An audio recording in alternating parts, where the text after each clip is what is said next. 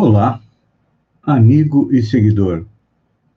Seja bem-vindo à nossa live diária do Reflexão Matinal, onde eu e você vamos em direção ao nosso coração para lá, como jardineiros espirituais, elevar templos às nossas virtudes, ou seja, procurar melhorar as nossas qualidades, as nossas virtudes, fazer com que cresçam e floresçam o amor, a proteção, o carinho, a beneficência, a benevolência, que estão enterrados no nosso coração, precisam crescer, florir e frutificar.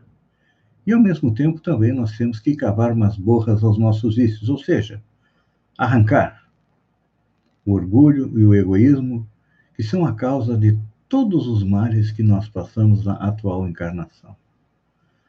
Diante da pandemia do coronavírus, nós nos propomos a tratar a respeito da saúde.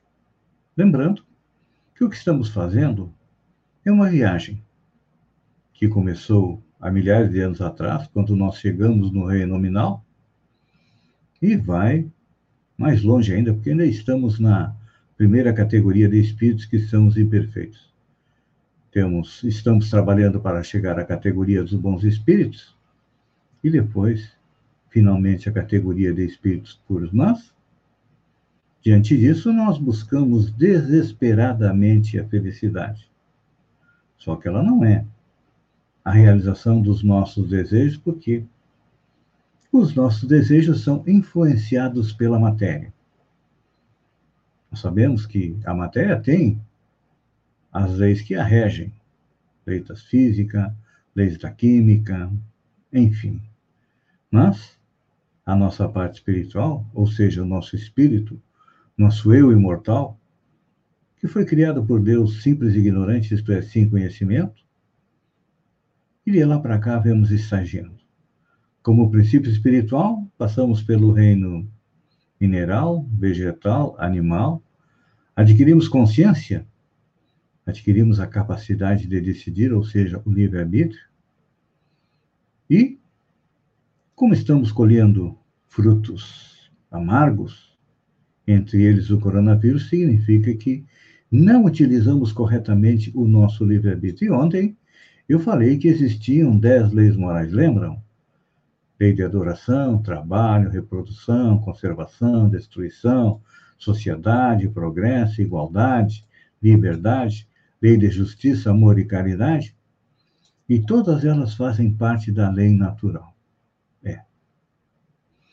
Esta lei natural foi criada por Deus quando ele criou o nosso universo, ou seja, há 15, 16, 17 bilhões de anos atrás.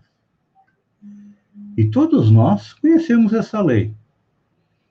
Porque Allan Kardec questionou aos Espíritos, na pergunta 621 do Livro dos Espíritos, onde está escrita a lei de Deus? E a resposta foi na nossa consciência, ou seja, nós temos as noções do certo e do errado. O certo é de acordo com as leis. O errado é quando nós desrespeitamos as leis, quando nós as transgredimos e como acontece aqui na Terra, quando desrespeitamos uma lei, nós vamos é, precisar nos readequar perante ela. E o mesmo acontece na espiritualidade. Então, se alguém disser, olha, aceita Jesus que tu está salvo? Não acredite.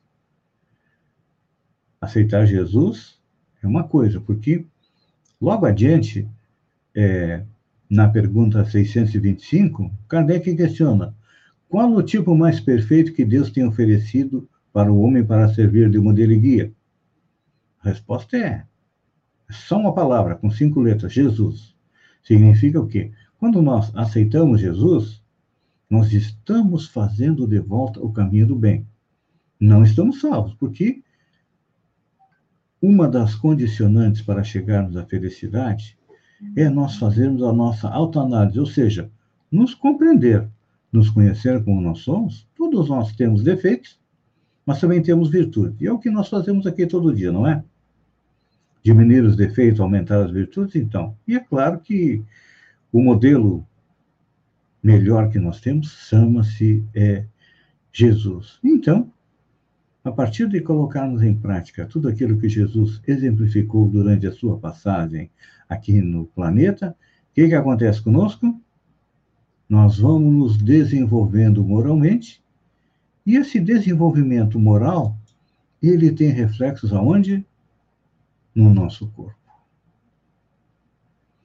Um exemplo, hoje em dia, os protocolos da saúde dizem que temos que lavar as mãos e usar álcool gel.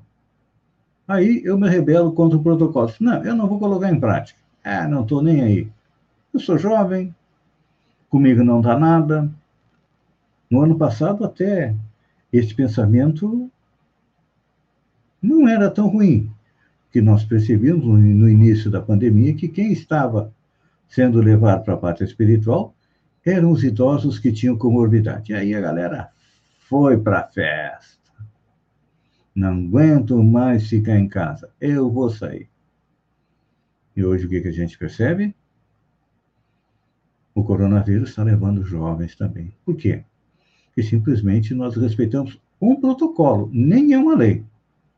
Um protocolo de saúde. Quando mais, quando nós desrespeitamos é, as leis morais. Então, por isso que nós temos que procurar compreendê-las, e é um trabalho que nós estamos fazendo, e a respeito é da sua influência na nossa saúde. As leis morais influem na saúde? Sim. Porque na medida em que nós as respeitamos, nós estamos com a consciência tranquila. Não temos medo, não temos preocupação, sabemos que estamos fazendo o que é certo.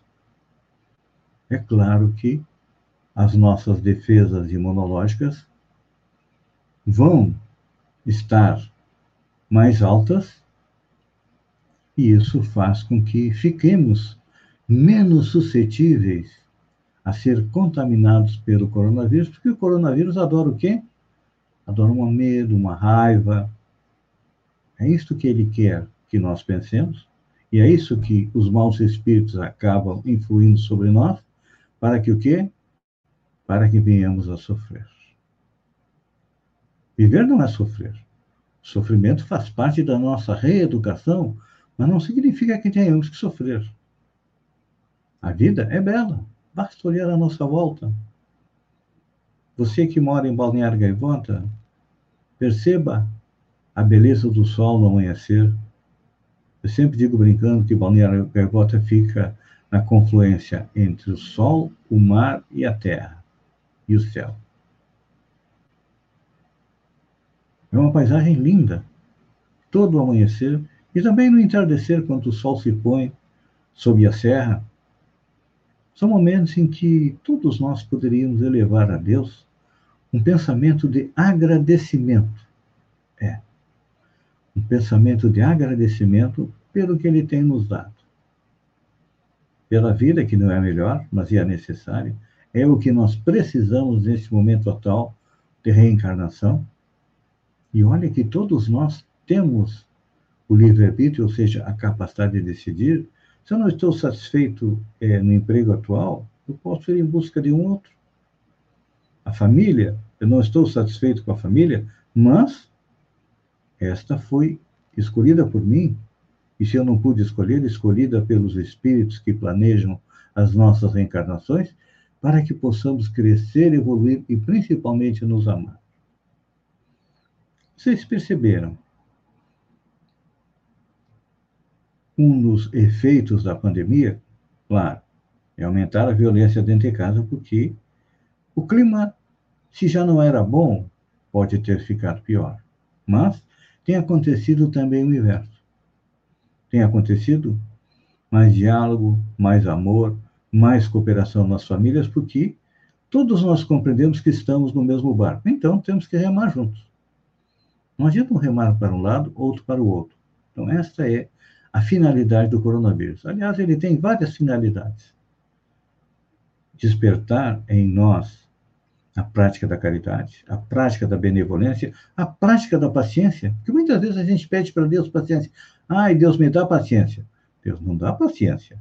Deus dá oportunidade da gente exercitar e adquirir um pouco mais de paciência. Pense nisso, amigo e seguidor, enquanto eu agradeço a você por ter estado comigo durante esses minutos. Fiquem com Deus e até amanhã no alvorecer com mais uma reflexão matinal. Ah, aquilo que parece ser um nevoeiro na foto de Balneário Gaivota é um nevoeiro fake, é a fumaça, que todo mês de março atinge Balneário Gaivota e ninguém nunca conseguiu descobrir quem fez. A gente sabe onde é, mas quem fez e por que fez não se consegue descobrir. Pense nisso também, enquanto eu agradeço a você e digo até amanhã.